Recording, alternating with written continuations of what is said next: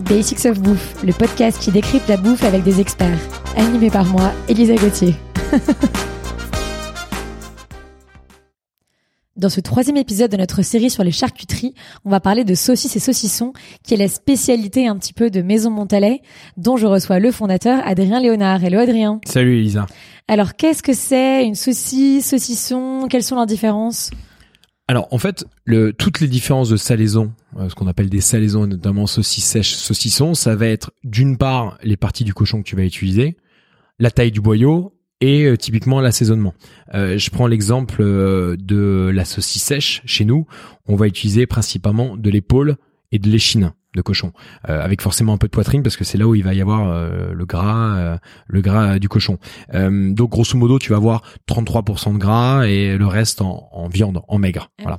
Et ensuite, assaisonne avec du sel et du poivre, du poivre moulu. Et après, tu as un type de boyau en, alors je, excusez-moi, je parle un peu technique, mais euh, plutôt en 38, 38, 40. Voilà. Ça, Donc du 38 40 c'est la taille du boyau, tout simplement. Donc du coup, la saucisse sèche, ça va être un petit U en forme de U euh, qui va faire 200 grammes euh, et que tu peux soit euh, soit euh, tu le manges euh, à la mano et tu croques dedans, soit tu coupes au couteau. Voilà. Et donc comment ça comment euh, comment ça se fabrique concrètement? Ça veut- D'abord, tu une fois que le cochon a été abattu, tu découpes ta viande. C'est ce que je te disais. C'est un peu comme un cours de d'anatomie. Voilà, en fonction de des recettes que tu vas faire, tu vas utiliser telle et telle partie. Nous, chez Maison Montalet, on fait quelque chose qui se fait de plus en plus rare. C'est qu'on pressale la viande. Donc, c'est-à-dire qu'une fois que tu as découpé ton cochon, tu vas presseler la viande. Ensuite, tu vas mettre toute la viande dans euh, un gros récipient. La viande va être tournée pour justement euh, faire en sorte qu'elle soit pressalée. Ensuite, la viande est hachée.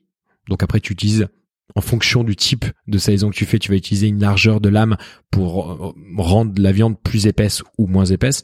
Ensuite, une fois qu'elle est hachée, tu as une chair. Là, tu l'assaisonnes. Donc, en fonction des recettes que tu fais, tu vas assaisonner différemment. Là, la saucisse sèche, on en parlait, sel, poivre. Parfois, quand tu, nous, on a une recette de chorizo, par exemple, tu vas rajouter un peu de paprika doux, euh, piment d'Espelette, ce genre de choses.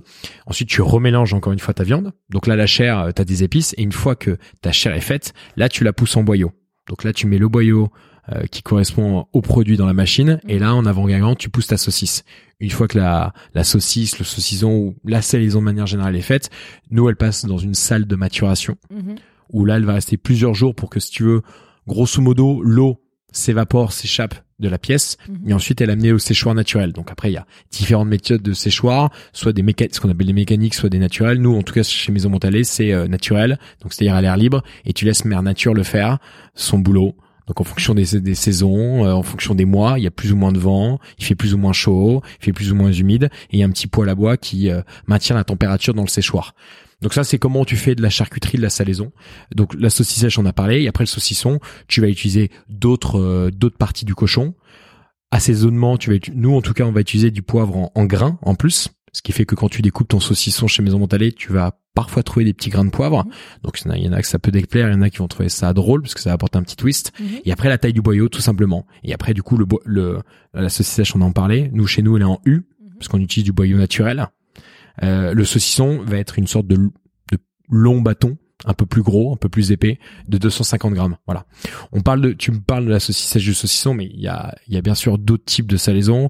Nous, on fait par exemple la saucisse sèche de foie, un peu comme le figatelle en Corse. Mhm. Donc tu pars d'une saucisse sèche, tu rajoutes, enfin tu rajoutes, tu mets des abats de cochon, 33%, et donc tu as quelque chose qui se rapproche du figatelle en Corse. Le chorizo, on en parlait. Tu rajoutes des épices, paprika doux, piment, d'espelette.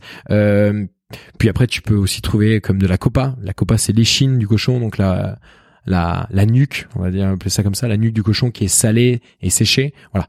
Donc, euh, en gros, grosso modo, la morale de cette histoire, c'est qu'en fonction des charcuteries que tu fais, tu utilises telle et telle pièce du cochon, tu l'assaisonnes d'une certaine manière. Et en tout cas, nous, chez nous, je trouve ça, ce qui est top, c'est de le faire sécher à l'air libre, puisque il y a que à l'air libre où tu vas pouvoir donner tous les attributs à la charcuterie et laisser euh, euh, le séchage et si tu veux la moisissure faire son faire son boulot.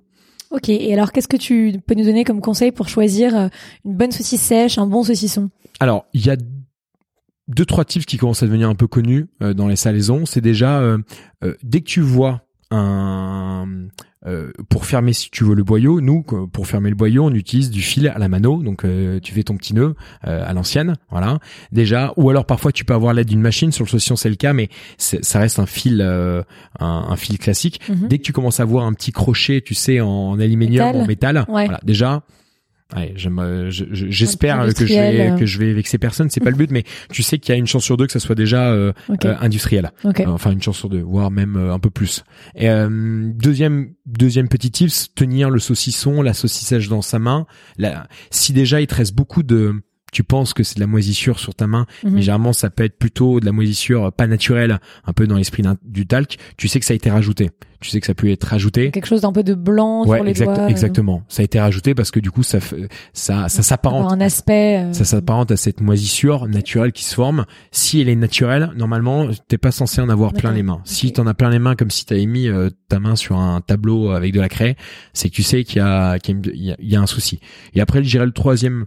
Alors c'est pas forcément un gage de que ça soit artisanal ou pas, mais c'est plutôt selon moi un gage de qualité. C'est de c'est de tâter. La fermeté. Exactement. Moi je trouve que une charcuterie, un saucisson, une saucisse sèche ou une autre saison, c'est bon quand c'est sec. Alors il faut pas que ça soit trop sec, pas trop dur parce que sinon mhm. tu te casses les dents, mais c'est bon quand c'est sec parce que plus c'est sec, plus forcément ça a été conservé un peu plus longtemps à l'air libre et donc plus tu as pu laisser s'exprimer euh, cette moisissure et le goût est, plus prononcé. Donc déjà, quand tu commences à prendre un saucisson en la main et que tu peux le tendre dans tous les sens comme du chewing gum, on est mal barré. Là, on est mal barré. Et déjà, je trouve ça pas agréable. Alors, alors que l'inverse, si tu le sens qu'il est bien ferme, je pense qu'on peut prendre l'exemple aussi quand tu vas faire tes courses et tu, je suis pas un grand expert, mais quand mm. tu prends euh, les melons cette saison, que tu touches, voilà, je pense que c'est un peu le même esprit. Mm. Voilà. Donc après, il y a aussi des gens, euh, par exemple nous dans le sud, euh, dans, on est dans le Tarn ou dans l'Hérault, il y a, il y a des gens qui l'aiment un peu plus fraîche, un peu plus molle et pas trop sec. Voilà. Donc après, il y a aussi des différences régionales, mais en tout cas, ce qui est sûr, c'est que normalement, plus c'est ferme, plus ça a été séché longtemps et donc meilleur c'est normalement.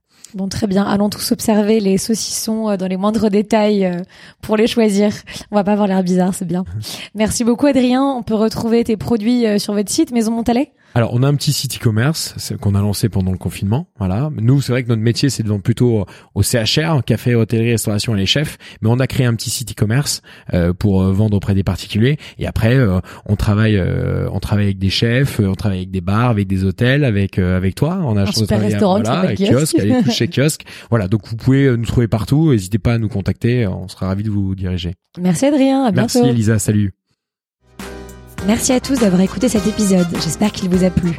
Retrouvez-moi autour d'un café à mon restaurant kiosque, KIOSK, rdvo kiosque sur Instagram, à lundi prochain pour un nouvel épisode de Basics of Bouffe.